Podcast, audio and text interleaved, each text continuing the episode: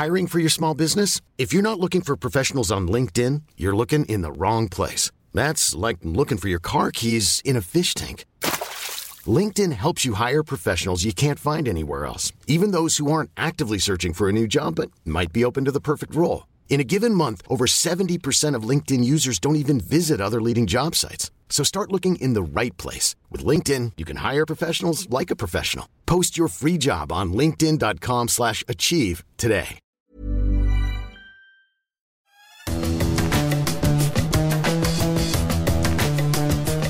Salut les fous du volant, bienvenue pour un nouvel épisode de votre émission consacrée à la Formule 1. Je suis Gilles Delaposta et avec mon camarade Stéphane Vrignot, on va revenir sur l'actualité de la Formule 1. Salut Stéphane, en forme? Salut Gilles, oui, je suis en forme et toi après ce beau Grand Prix?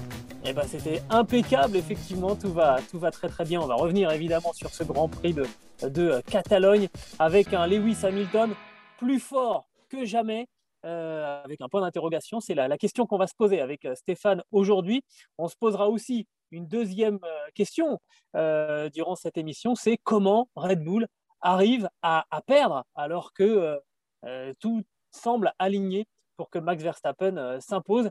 Et puis, dans le troisième acte de cette émission, on reviendra bah, sur les Bleus, hein, les, soit Alpine et les Français, qui sont un petit peu passés à côté hein, de, ce, Grand Prix d'Espagne. On va y revenir. Ce podcast qui est à retrouver sur toutes les bonnes plateformes d'écoute, de Deezer à Spotify, en passant par Acas et par Apple Podcast. N'hésitez pas à nous donner 5 étoiles et puis à vous abonner. Et de cette manière, vous recevrez les nouveaux épisodes directement sur votre smartphone. Stéphane, on débute les euh, fous euh, du volant aujourd'hui avec euh, donc une question. Lewis Hamilton est-il plus fort que jamais? On va remettre dans le contexte, si tu le veux bien rapidement. Samedi, le Britannique a signé la centième pole position de sa carrière. Oui, 100, 100, 100, 1-0 et 2, 1, 0, 0, pardon. c'est même, même incroyable. Voilà. Et dimanche, pour couronner le tout, il est allé chercher sa 98e euh, victoire en Grand Prix. Alors, finalement, la question, elle est venue naturellement. On a le sentiment qu'il est de, plus en plus fort. Et Stéphane, on va rentrer tout de suite peut-être dans le vif du sujet, euh, parce que, effectivement, quatre grands prix disputés cette année, et il n'a jamais euh, fait un aussi bon début de saison que cette année. Oui, alors si on regarde depuis 2018, euh, il y a une progression, 70 points, 86, 88 et 94 cette année. C'est d'un point de vue statistique son meilleur début de saison. Je n'oublie pas quand même qu'il avait amassé 93 points sur les quatre premiers Grands Prix de 2015 et qu'à cette époque, il n'y avait pas le point bonus du meilleur tour en course. Il en avait fait deux meilleurs tours en course sur les quatre premiers Grands Prix. Donc, dans le barème d'aujourd'hui, il aura 95 points. Mais oui, c'est le meilleur Lewis Hamilton qu'on ait, jamais eu, ou en tous les cas qu'on a connu une fois. Et, euh, là, euh, en plus, il a un adversaire particulièrement coriace. C'est ça. Euh, alors, on va, revenir sur la prestation de, de, Lewis Hamilton avec donc la pole position, on l'a dit samedi, et pourtant, au départ, c'est n'est pas lui qui a été le, meilleur. Hein. Il se fait brûler la politesse par Max Verstappen, qui était pourtant du côté sale euh, de, la piste. On sait qu'en Catalogne, c'est très important. Et puis, ben, il s'est fait, euh, il fait pas un, très très bel, euh, un, très très bel arrachage hein, sur, les, sur les premiers mètres de course. On voit Verstappen est un peu mieux. Et puis, et puis derrière, il a été quand même assez, assez malin parce que Verstappen a été quand même très incisif sur sa manœuvre de dépassement au premier virage. Oui, et en fait, très rapidement, il a décidé de ne pas s'embarquer dans une bagarre qui pourrait faire des dégâts. Euh, il a dit bon, euh, à la sortie du premier virage, j'ai shifté, je me suis mis en mode euh, on pense différemment et maintenant on fait la course par l'arrière. Mais il a dit une chose très importante, il a dit sur ce seul virage, j'en ai appris plus sur Max Verstappen que sur tous les autres Grands Prix réunis que j'avais courus. Et c'est un petit peu normal parce que en 2016, quand Verstappen avait fait polémique sur ses freinages, sur ses changements de ligne qui étaient dangereux, on se souvient de Spa par exemple, lui, il n'était pas euh, impliqué dans cette histoire. Et il avait même été un petit peu euh, assez neutre par rapport à ça. Il n'avait pas voulu prendre position. Il avait presque dit qu'il fallait laisser faire Max Verstappen. Là, il est au cœur du sujet. Les, deux voitures ont failli entrer en contact et s'il ne cédait pas, euh, les deux voitures allaient dans le décor, ce qui était déjà arrivé euh, entre Mercedes euh, en 2016. Oui, c'est ça. 2016, c'est l'année euh, justement de l'affrontement avec, avec Nico Rosberg. Ça tombe bien parce que je voulais justement revenir hein, sur le fait que, et il fait le meilleur début de saison de, de, sa carrière, et en même temps, effectivement, il laisse un petit peu passer Verstappen, ou en tout cas, il ne va pas jusqu'au contact. la grosse différence entre cette année et 2016, bah, c'est qu'en 2016, il partageait les points avec son, son coéquipier, qui était Nico Rosberg, et qui avait remporté les quatre premiers Grands Prix hein, de, de, de la saison. Moi, je trouve que Lewis Hamilton, il a franchi encore un cap, j'ai le sentiment, en termes de, de, maturité. Il a bien compris que ça se passait pas au premier virage et que effectivement, euh, après ce premier virage, il y avait encore 65 tours, 8 à, à faire et qu'il y aurait euh, le temps de, de euh, finalement d'inverser, d'inverser la tendance. et j'ai quand même le sentiment que c'est parce qu'il est challengé en ce moment et très très fort par Max Verstappen qu'il qu'il atteint une sorte de degré de, de, zénitude. L'an passé, je ne sais, pas, je sais pas si tu te souviens, on l'entendait souvent se plaindre à la radio, et les pneus, ça allait pas, et est-ce que vous êtes sûr de, votre stratégie? Et en fait, je pense qu'il faisait ça parce qu'il s'ennuyait dans, la voiture. Il dominait tellement que ça lui laissait le temps de finalement de penser à autre chose. Euh, là, il sait de toute façon, au moment où les feux s'éteignent, qu'il va être en dehors de sa zone de confort, euh, qu'il va être obligé de tirer euh, plus que ce que la voiture elle-même peut, peut lui donner. Et en fait, non seulement ça l'oblige à se concentrer totalement sur ce qu'il fait, mais en plus, je pense qu'il y va en, en, tirant un plaisir encore décuplé par la situation, parce que vraiment, tout dépend de, tout dépend de lui. Il n'y a rien de mieux pour un compétiteur, finalement, d'avoir conscience que bah, qu'il faut absolument tout donner, et même plus, pour aller euh, chercher la, la victoire. Je ne sais pas ce que tu en penses ce que je vois, c'est qu'il a 36 ans, qu'il a développé une forme de maturité. Euh, il est plus euh, conservateur, il a un instinct de conservation, c'est net. Et euh, je l'ai déjà dit, il ne veut pas aller au clash avec Verstappen, alors que en 2014, 2015 et 2016, avec Rosberg, ça avait frotté, et plus d'une fois. Et peut-être la nouveauté cette année par rapport aux années précédentes, c'est qu'il nous propose plusieurs Lewis Hamilton dans une même course c'est-à-dire très prudent sur le premier tour. Il dit Ok, j'ai compris, l'autre a envie de se jeter devant moi, euh, je le laisse faire et puis je fais ma course derrière, on va bien voir ce qui va se passer. Il a bien insisté, il dit Une course, c'est très très long, ce n'est pas le premier tour. Ça serait trop bête de penser comme ça. Et puis, euh, on lui a dit Mais vous savez, en fait, si euh, j'en suis là, encore en tête du championnat, année après année, c'est que justement, ben, je ne vais pas à la bagarre quand c'est inutile. Je, je, vois maintenant les situations à long terme. ma position à l'arrivée d'une course, il peut se passer plein de choses et il y a plein d'opportunités de, se refaire. Et il ne pensait peut-être pas si bien dire parce qu'avant le début de cette course, il savait que Mercedes a des ressources en termes de stratégie, mais euh, il ignorait à quel point. Oui, alors justement, euh, on, a beaucoup parlé de, stratégie hein, et finalement de la modification euh, des plans chez, chez, Mercedes en passant à, deux arrêts et donc en permettant à Lewis Hamilton eh bien, finalement de, prendre un, avantage décisif parce qu'on voyait bien qu'il butait derrière euh, Max Verstappen, un petit peu comme le néerlandais l'avait fait la semaine euh, passée à, Portimao. Et on a mis finalement cette, victoire sur le compte de la cellule euh, stratégique de, de Mercedes, dirigée par James Wolfe.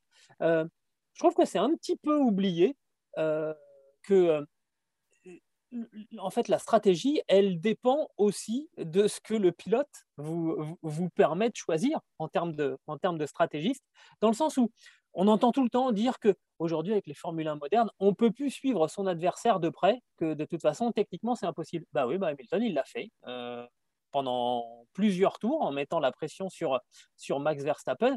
Et finalement, c'est Hamilton qui permet l'option stratégique euh, de, Mercedes bah, de faire un deuxième arrêt, d'être plus rapide et d'aller chercher la victoire. Euh, la stratégie, elle est possible avec Hamilton, elle n'aurait pas été possible avec, Bottas. Mais Gilles, tu as quand même vu la différence entre deux euh, dimanches, l'un sur l'autre, de l'un à l'autre, à Portimao et à Montmelo. Portimao, il y a une, grande courbe qui permet de passer à une grande vitesse et de pouvoir fructifier le, le DRS. Et à Montmelo, dimanche, euh, sur le deuxième relais, Hamilton a buté quatre fois au DRS sur Verstappen. Il n'arrivait pas à le, rattraper comme il pouvait le rattraper. Il l'avait gobé vraiment au Portugal. Et là, c'était euh, no way. Et euh, c'est pour ça qu'il a, euh, a accepté de, changer son fusil d'épaule et de, penser différemment, même à, contre-pied. Alors, tu parlais de la stratégie. Moi, je pense que chez Mercedes, on a, on a des stratèges qui sont meilleurs que jamais. Des gens maintenant qui ont accumulé une expérience extraordinaire, qui se servent du passé. Et dans ce passé, il y avait le Grand Prix d'Hongrie 2019 où il avait fait le coup à, à Verstappen. Et là où Hamilton quand même est meilleur, c'est que je trouve qu'il a surperformé parce que sur les plans, en fait, les calculs de Mercedes, eh bien Hamilton devait rattraper euh, Verstappen dans l'avant-dernier tour. Il l'a rattrapé, il l'a doublé six tours avant. Donc, euh, ça fait quand même une différence. Donc, tu lui donnes un plan et euh, il le dépasse. Il dépasse les attentes. Alors, moi, ça me rappelle les années Schumacher, Ferrari, vraiment avec Braun, avec des stratégies géniales, à une différence près très importante, c'est que Schumacher, en fait, faisait des coups comme ça euh, en partant devant, c'est-à-dire en faisant le lièvre, type euh, Grand Prix de France 2004, où il rajoutait euh, un arrêt à son plan, un arrêt plus court, parce qu'il fallait mettre aussi de, l'essence dans le réservoir à l'époque, ce qui lui permettait en fait, s'il suivait le leader, de ressortir juste devant, et comme étant plus léger, avec des pneus dans lesquels il pouvait taper plus, facilement, ben, il se chargeait de se construire une avance pour pouvoir ensuite s'arrêter une fois supplémentaire et, et, et retomber sur ses pieds et, ressortir devant. Donc, c'est deux choses différentes et c'est ça qui est incroyable, c'est que chez Mercedes et dans l'esprit d'Hamilton aussi, on accepte de, partir de, derrière pour revenir plus fort au dernier moment. C'est vraiment génial. Et Hamilton a dit, moi j'ai réfléchi à deux fois, je me suis dit, mais euh, qu'est-ce que c'est que ce plan? Est-ce que ça va marcher? Et il s'est jeté dedans. Il a eu raison. Il a eu, il a eu raison, mais euh, j'en reviens à ce que je disais, hein, l'année dernière, quand il n'était pas d'accord avec un plan, euh, on, l'entendait, euh, on l'attendait argumenter avec, euh, avec Bono, son, ingénieur euh, de, piste. Et pour l'instant, cette saison, on ne l'a pas du tout entendu contester. Je pense qu'il est suffisamment occupé au, volant et je pense qu'il prend encore plus de, plaisir que, que l'année dernière. Alors on verra si ça le conduira à, une, huitième, une huitième couronne, mais à regarder, il faut bien avouer que c'est quand même assez exceptionnel. Alors, moi, j'ajouterai une petite chose. Au départ, il y a eu le premier instant zen, il y a eu le deuxième instant zen quand il a rattrapé Bottas. Lorsque euh, Toto Wolff a, fait passer le message deux fois à la radio de, de Bottas en disant Lewis Hamilton arrive derrière, et après c'est ne bloque pas Lewis Hamilton, bah, Bottas, il a bloqué Hamilton jusqu'au dixième tour, jusqu'au dixième euh, virage, pardon, jusqu'au freinage où là, ils, sont, ils étaient mais vraiment roue dans roue. Et Bottas a dit, mais moi, je, faisais ma course et euh, je n'avais pas à m'occuper de lui. C'était peut-être un peu chaud quand même d'ailleurs. Mais sur ces passages où Hamilton a, cherché l'ouverture, on a compris tout de suite que lui, euh, il voyait Bottas comme un adversaire comme les autres, on va dire, et qu'il fallait être patient. Et c'est là aussi où ça a un petit peu changé. Et puis, il n'y a pas eu un petit coup de radio derrière parce que Là, c'est pareil, c'était le prochain objectif, c'était Verstappen. Il n'avait pas d'énergie à perdre là-dessus. Exactement et il n'a pas eu une petite phrase non plus à l'arrivée, donc euh, c'est que de l'énergie positive, je dirais. Et ça, c'est peut-être aussi un petit peu nouveau. Tu as insisté sur le rôle de la radio. Il grognait pas mal l'an dernier, surtout quand euh, euh, il était sur la défensive. Il posait la question de la crédibilité des, stratégies. Là, c'est plus du tout le cas. Il y va. Les gars, ils ferment les yeux. Bono, il le connaît depuis son arrivée chez Mercedes. Il fait confiance aussi à James Wolf, le, stratège. Donc, il y va les yeux fermés. Quoi. Ils foncent en toute confiance et c'est ça qui est génial et c'est ce qui permet en fait des, instants de grâce comme ça, vraiment. Quoi. Exactement, ouais, instant de grâce. Mais c'est un peu le sentiment qu'on a eu là, cette euh, vraiment osmose entre bah, le pilote, évidemment, sa machine, l'équipe technique derrière, les stratégistes. C'était vraiment euh, un, moment effectivement de, plénitude, hein, je pense, pour, pour l'équipe Mercedes, pour Toto Wolff et, et, et, ses, hommes. Et, et, même si ça aboutit finalement à un résultat auquel on, on pouvait, on pouvait s'attendre, bah, le, scénario a quand même été euh, vraiment intéressant.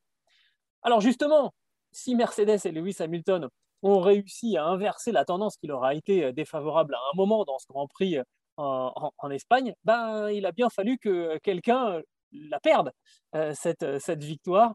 Et il faut bien reconnaître que après le premier virage, superbe envol de, de Max Verstappen, qui arrive à s'imposer à, à, Lewis Hamilton au, au, premier virage.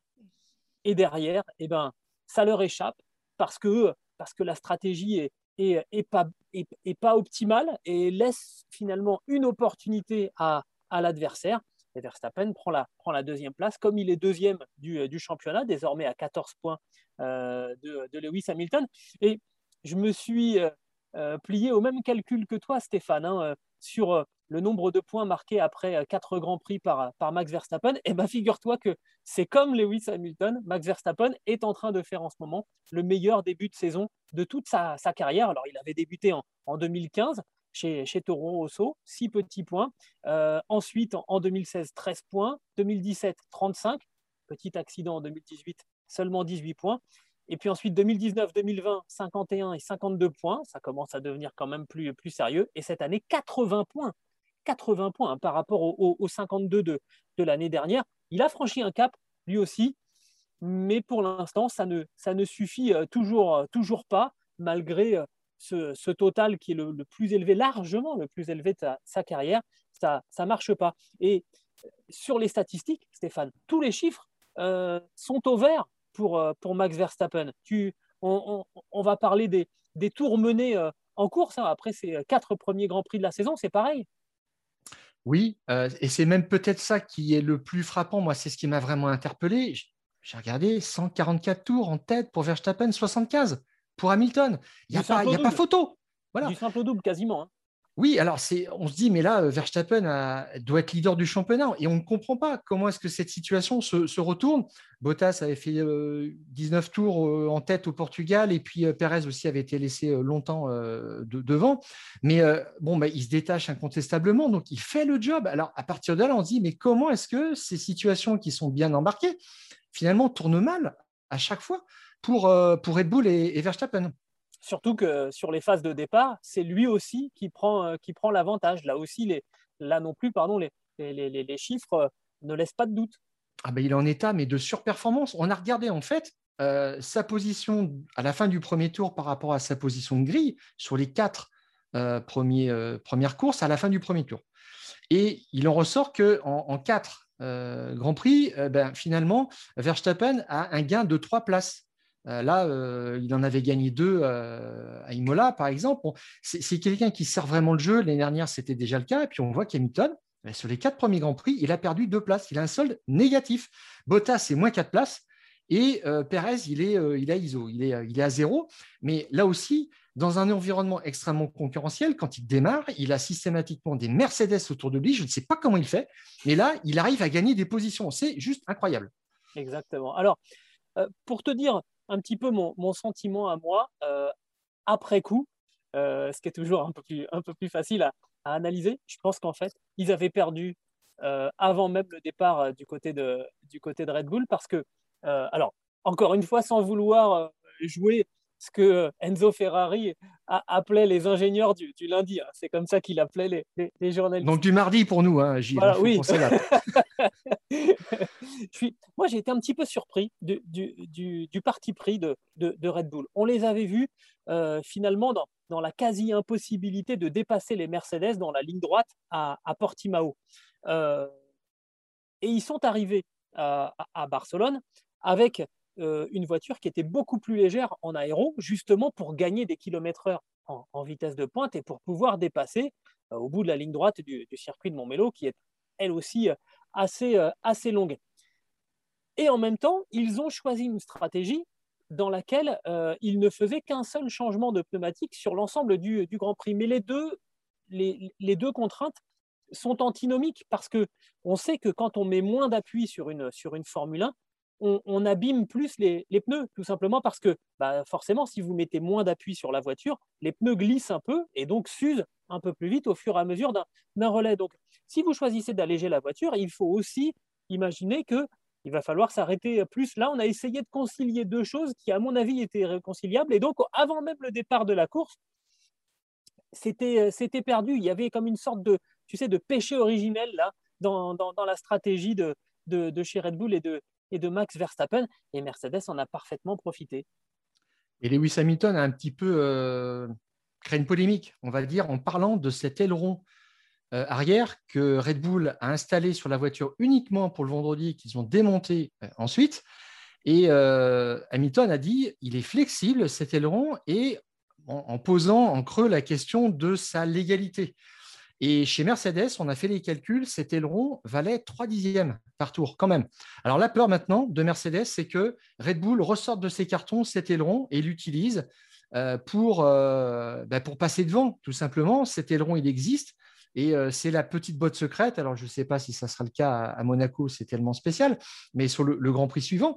Donc, euh, il, a, il a un petit peu peur de ça et Horner a dit mais euh, nous notre voiture elle est épluchée là de, A à Z par les commissaires euh, fédéraux de, de, de, à chaque Grand Prix. Et on peut vous dire une chose c'est que c'était long et réglementaire. Donc là maintenant Mercedes sent que Red Bull peut reprendre la, main là-dessus.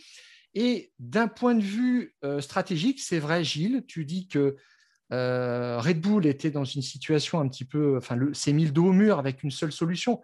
Et c'est tellement vrai qu'il euh, n'avait qu'un seul pneu euh, médium à passer pour le deuxième relais pour Verstappen en course, alors que euh, Mercedes avait fondé toute sa stratégie là-dessus en, pensant effectivement faire un deuxième et un troisième relais avec les pneus tendres. Alors, on a vu un petit indice en Q1.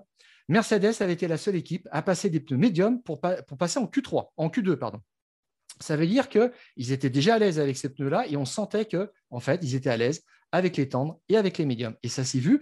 Et là où, pour moi, il y a une erreur, quelque part, en termes d'approche, c'est que dans son pack, Verstappen n'avait qu'un médium. Alors, il avait trois, des, pneus, des pneus tendres, il en avait. Alors là, tout ce qu'il voulait, mais ce n'était pas la question. Imagine, Gilles, euh, je regarde, Verstappen est rentré au 25e tour pour passer des pneus euh, tendres et pour euh, des pneus médiums, pardon, et pour, finir, parce que c'était ça le, but apparemment. Mais s'il crève au bout de trois ou quatre tours, qu'est-ce qu'il fait? Il rentre, il est obligé de prendre des tendres. Et là, il ne peut pas finir la course entièrement parce qu'il a une quarantaine de, tours à faire. Donc, il est obligé de repasser par, par les stands. Et ça, ça lui coûte, ça lui saccage sa course. Donc, je n'ai pas compris comment qu'il n'avait pas en backup un deuxième train de, pneus médiums que, Lewis Hamilton avait. Euh, même si c'était des pneus usés, mais sur son premier relais en, médium, il a passé des neufs, et c'est comme ça qu'il a commencé à mettre la pression. Et je dirais que ben, Red Bull, là-dessus, ils étaient pendus, ils n'avaient aucun joker euh, là-dessus. Ils étaient à découvert et j'ai pas compris comment est-ce que Red Bull en est arrivé là. En fait, il n'y avait pas de solution. C'était un petit peu étrange. Et euh, ben Verstappen, sa seule solution, s'il voulait passer les tentes, c'est s'arrêter très tard. C'est ce qu'il faisait. Et c'est comme ça qu'il a en plus perdu la course. Mais alors, il y, a aussi un autre point, c'est que effectivement, euh, je suis, d'accord sur le fait qu'il n'y avait plus d'autres solutions et que finalement, c'était facile à lire chez les adversaires ce qu'allait faire, Max Verstappen. Le, problème, on, aurait pu éventuellement passer plutôt un, un, deuxième train de, pneus tendres pour, pour Max Verstappen, à condition finalement d'avoir un coéquipier plus proche que cela. Si Sergio Pérez avait été à moins de 20 secondes de, Lewis Hamilton, il aurait lui-même empêché Hamilton de, faire un, deuxième arrêt au stand parce que ça voulait dire prendre le risque de repartir derrière le, Mexicain avec la possibilité de perdre du temps euh, en, le dépassant. Euh, donc c'était prendre un risque que peut-être Mercedes n'aurait pas voulu prendre. Mais Pérez, il était déjà, il était déjà trop loin. Et c'est l'autre problème de Max Verstappen et de Red Bull en général, c'est que Max Verstappen, tu disais, il, était toujours au milieu des, des, Mercedes et il est toujours seul au milieu des, des Mercedes et ça empêche euh, Toto Wolf et, enfin, ça permet à Toto Wolf et, à ses stratèges d'avoir finalement des solutions qu'ils ne pourraient pas envisager s'il y avait une deuxième Red Bull dans le, dans, dans, le jeu.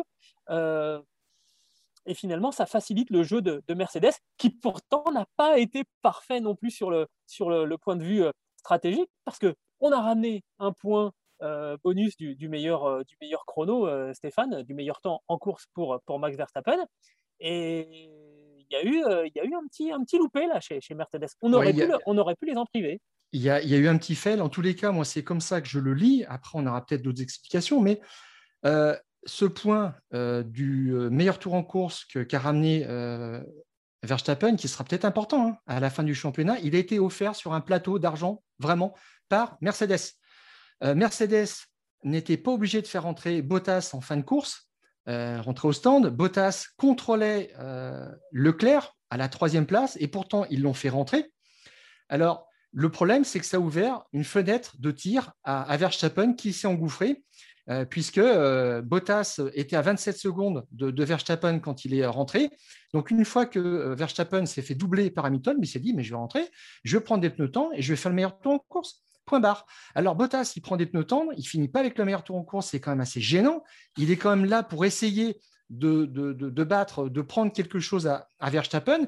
Et là où je te dis que en fait euh, euh, Mercedes s'est trompé, c'est qu'il n'était pas obligé de le faire rentrer, Parce que s'il ne le faisait pas rentrer, après s'être fait dépasser par Hamilton, Verstappen rentre au stand, mais il ressort derrière Bottas. Il ressort 7 secondes derrière Bottas. Et il ne reste plus que 6 tours pour leur dépasser.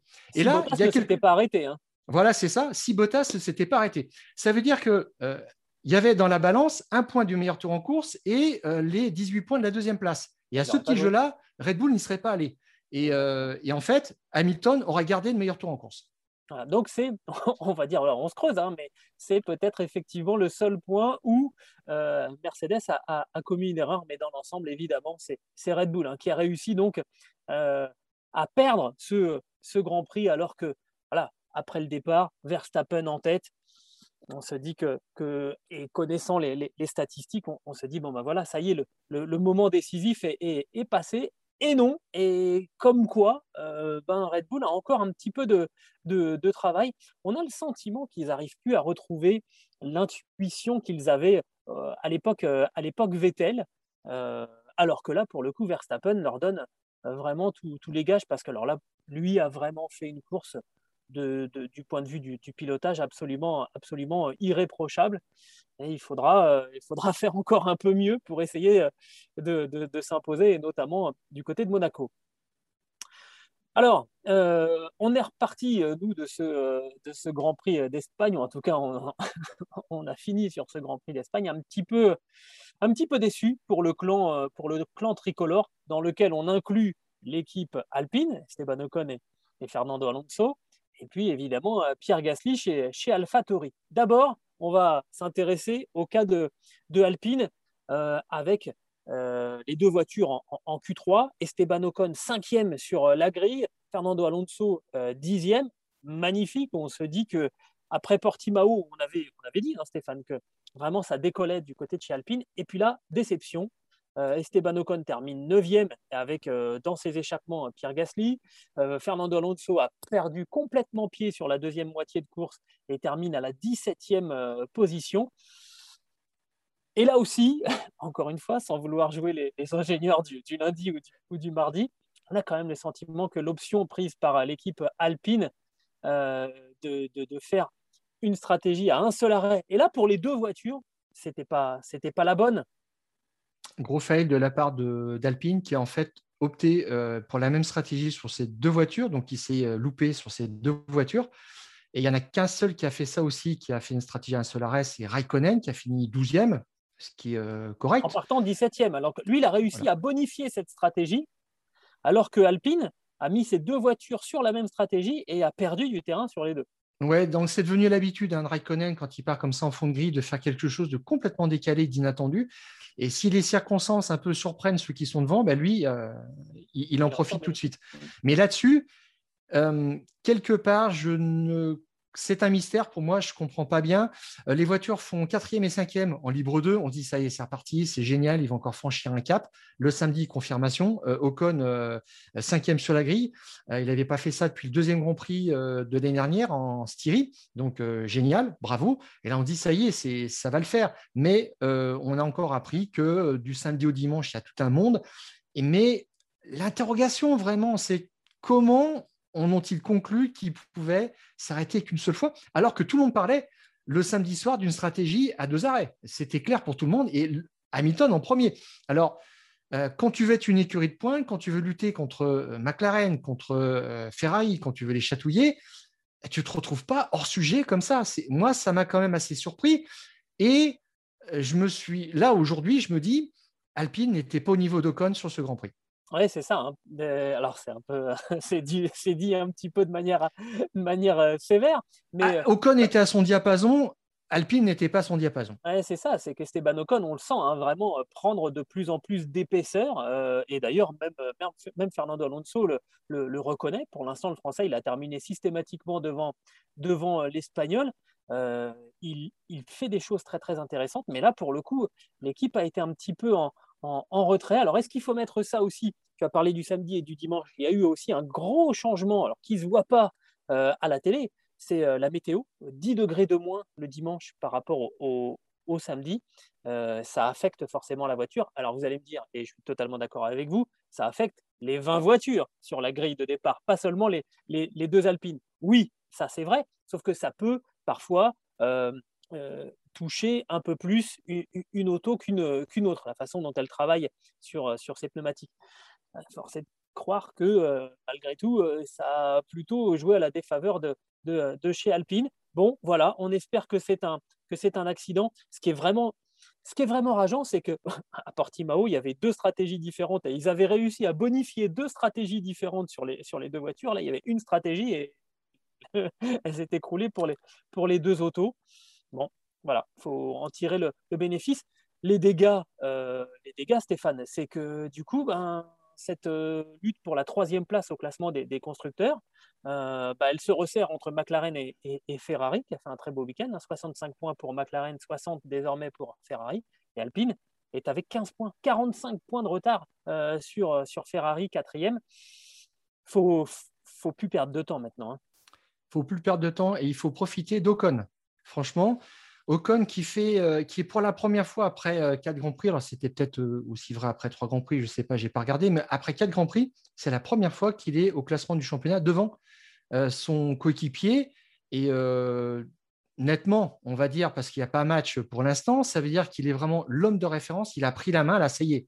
On peut dire au bout de quatre Grands Prix que Ocon est le leader chez, chez Alpine. Alonso, on a tout à fait confiance, en, conscience. Alonso sait qu'il doit hausser son niveau de pilotage en, en qualif.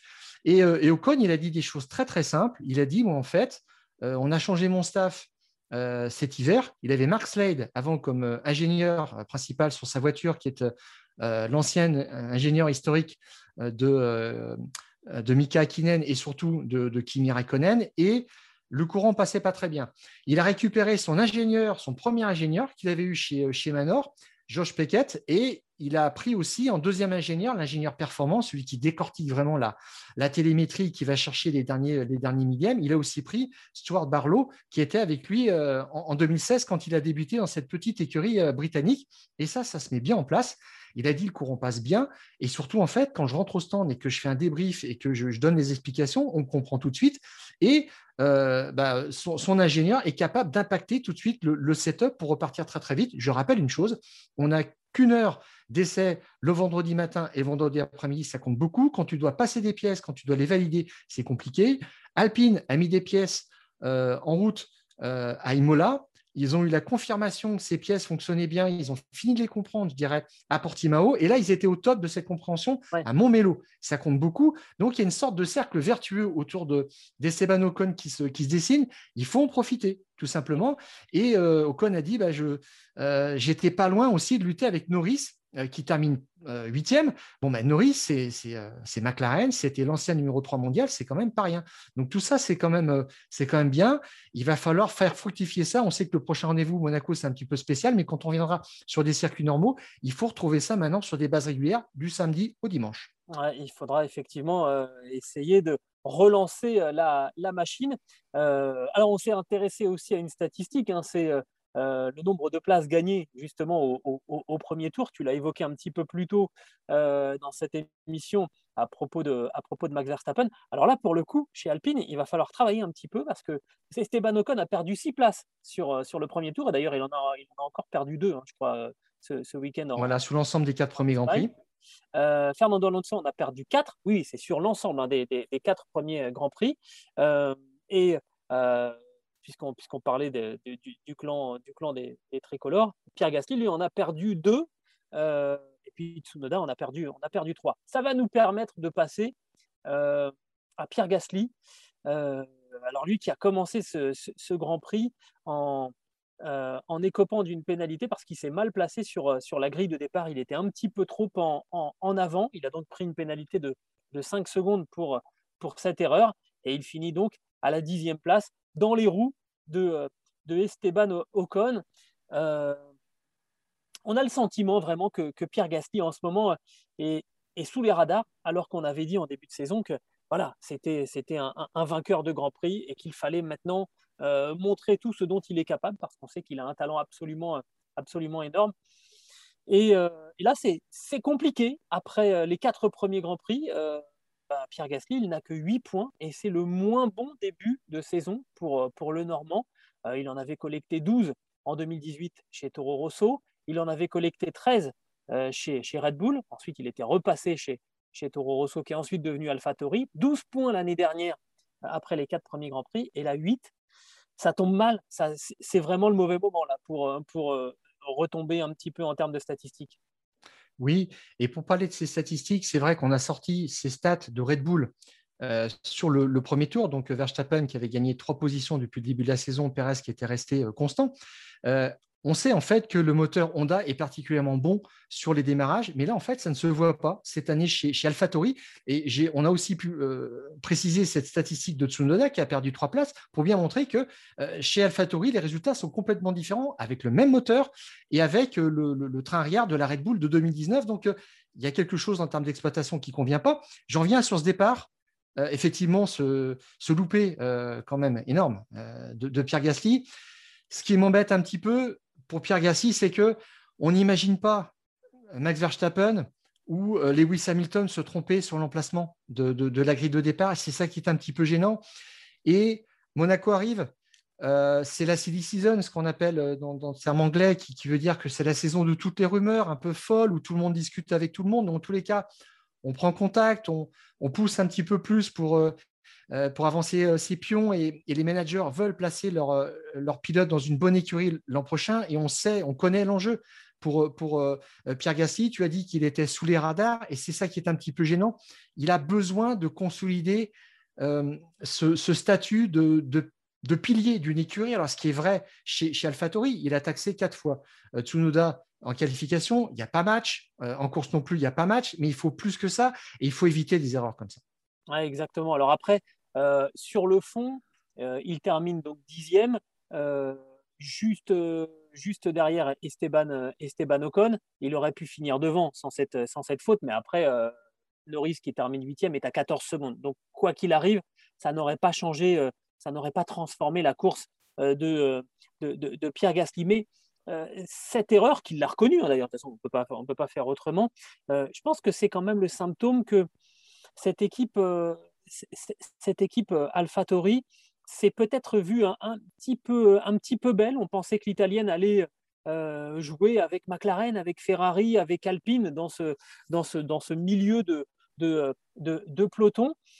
Et c'était peut-être oublié que euh, cette équipe, hein, qui était Minardi, qui était devenue Toro Rosso et qui maintenant est, est AlphaTauri, c'est une équipe qui fait des coups.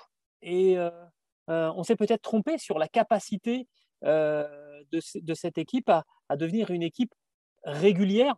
Euh, et donc on retombe, on retombe dans, dans le cas de figure euh, que l'on connaissait. C'était, si ça se trouve, euh, prochain Grand Prix, donc c'est, Monaco. Si ça se trouve, Pierre Gasly gagne parce que, parce que la voiture sera bien et qu'il a le talent pour aller, pour aller gagner. Et on sera ravi évidemment parce que c'est un mec qui est charmant et qui en plus a un vrai coup de volant. Mais voilà, peut-être qu'on les a vus un petit peu, un petit peu beaux, nos amis chez AlphaTauri. Ce qui me gêne un petit peu, euh, Gilles, pour compléter ton propos, c'est que surtout Pierre Gasly se retrouve tout seul chez AlphaTauri. L'année dernière, il y avait quand même match de temps en temps avec euh, Danny Kivat qui avait fait des, belles qualifs. Euh, là, cette année, ce n'est pas du tout le cas avec Tsunoda. Et Tsunoda a fait une remarque ce week-end qui, en disait long. Il a dit, mais en fait, quand on rentre pour faire un, compte-rendu technique, c'est-à-dire donner des impressions, ce qu'il appelle le feedback hein, dans, le, langage, dans le jargon, mais en fait, je donne toujours des, informations très différentes de Pierre et on ne peut pas avancer. Et alors, il a dit ça entre guillemets, j'ai l'impression qu'on a deux voitures différentes. En tout cas, il ne reconnaît pas le fonctionnement de sa voiture. évidemment, on a deux voitures qui sont identiques, mais la mienne se comporte pas du tout de la même façon que décrit Pierre. Et ben, en fait, il est d'aucune aide à, Pierre Gasly pour euh, explorer des, chemins de setup un petit peu différents, tenter des choses. il a même perdu ses, nerfs à plusieurs reprises. Hein, voilà. Euh, Exactement. Là, il, commence un petit peu à s'énerver aussi. Alors, euh, bon, il, a présenté ses excuses, la, pression est redescendue, mais indirectement, en bout de chaîne, la victime collatérale, un petit peu aussi, c'est Pierre Gasly parce qu'il est tout seul avec ses problèmes. Et s'il prend un risque en termes de réglage, qui explore quelque chose de nouveau, ben, il sait que ce n'est pas quelque chose qu'aura tenté Tsunoda, ou en tous les cas qui leur a donné des, conclusions pertinentes. Donc, ça ne lui servira à rien. Donc, il est un peu tout seul là. Il avance, euh, il avance un petit peu en aveugle. Exactement. Euh, voilà, donc c'est pas très, euh, pas très rassurant, mais on, compte sur, on compte sur Pierre et sur cette équipe hein, pour, nous donner, des, raisons d'être, heureux dans les, prochaines semaines et les prochains mois. Un petit bonus, Stéphane, avant de, se, avant de mettre un terme à, cette édition des, Fous du Volant, tu sais que la Turquie risque d'être rayée du calendrier 2021 de, de, la Formule 1. Alors, on parle d'autres destinations, notamment du, Mugello. et pourquoi pas faire un double header du côté du côté Castellet? Alors, ce n'est pas possible pour la date initiale du, Grand Prix de Turquie, qui est le 13 juin, parce qu'il y a un Grand Prix historique au Castellet. Mais par exemple, euh, le 20 juin, eh ben, on pourrait très bien accueillir en France un premier Grand Prix de France 2021. Et puis le 27 juin, qui est la date euh, pour l'instant euh, fixée sur, sur le calendrier, on en, ferait, on en ferait un deuxième. Je te dis ça, pour l'instant, il n'y a pas eu de contact apparemment entre la, FOM, donc les autorités de la, de la Formule 1, et le GIP, qui est le groupement d'intérêt du, du, Grand Prix de France. Public. Tout à fait. peut-être deux Grands Prix pour le on verra ça. Ça paraît, euh, ça paraît un petit peu surprenant quand même, même si après, il y a de quoi euh, euh, faire différents circuits sur le Castellet, mais encore faut-il homologuer un tracé bien précis pour un, autre Grand Prix, je dirais, avant le Grand Prix de France. Quelque part, je ne sais pas si c'est souhaitable non plus. alors, je suis, très ennuyé parce que, évidemment, euh, on connaît pas mal de monde euh, au Castellet, ça nous ferait plaisir. En même temps, euh, si on peut retourner au, Mugello, ça serait, ça, serait quand même, ça serait quand même pas mal parce que c'est une destination qui, qui en Formule 1 est assez, assez exceptionnelle. Hein. Je ne sais pas ce que tu en penses. Oui, ça avait été absolument réjouissant l'année dernière. On le savait, on le vivait tous les ans à travers la MotoGP. C'était absolument génial. Et c'est un circuit très alerte. Euh, les pilotes en demandaient, c'est un pilote euh, technique de pilotage vraiment élevé et puis euh, très physique aussi, ça a vraiment mis à mal tous les pilotes. C'est un circuit d'hommes, on va dire. Oui, exactement. Bon, même s'il ne faut pas trop dire, faut pas, pas, trop employer ce genre de ce genre d'expression. Oui, façon de parler. Bon, voilà. Mais bien sûr. mais bon, on va voir ce que, ce, que, ce que ça donne. Mais ce qui paraît certain, en tout cas, c'est que le Grand Prix de Turquie, manifestement, ne devrait pas avoir lieu pour, pour, cette saison, pour cette saison 2021. Et il faut bien chercher une destination de, de remplacement. bon, toutes les autorités de la, Formule 1 sont, sur le coup et je pense qu'on vous en parlera lors du prochain numéro des, des Fous du Volant. ça sera le, le prochain podcast. Ce podcast-là, il est à retrouver sur toutes les bonnes plateformes d'écoute, de Deezer à Spotify, Acast, Apple Podcast. D'ailleurs, on salue nos amis qui nous regardent sur Apple Podcast parce que euh, vous êtes très très nombreux sur cette plateforme. Alors allez, n'hésitez pas à donner nous 5 étoiles, abonnez-vous et comme ça, la prochaine fois qu'avec Stéphane, on produit un nouvel épisode des Fous du Volant, et eh bien vous le retrouverez directement sur votre smartphone. Je crois qu'on a tout dit et même plus, mon cher euh, Stéphane. Je te propose maintenant de nous euh, quitter. On se dit à la semaine prochaine et d'ici là, on, coupe, le contact. Le contact.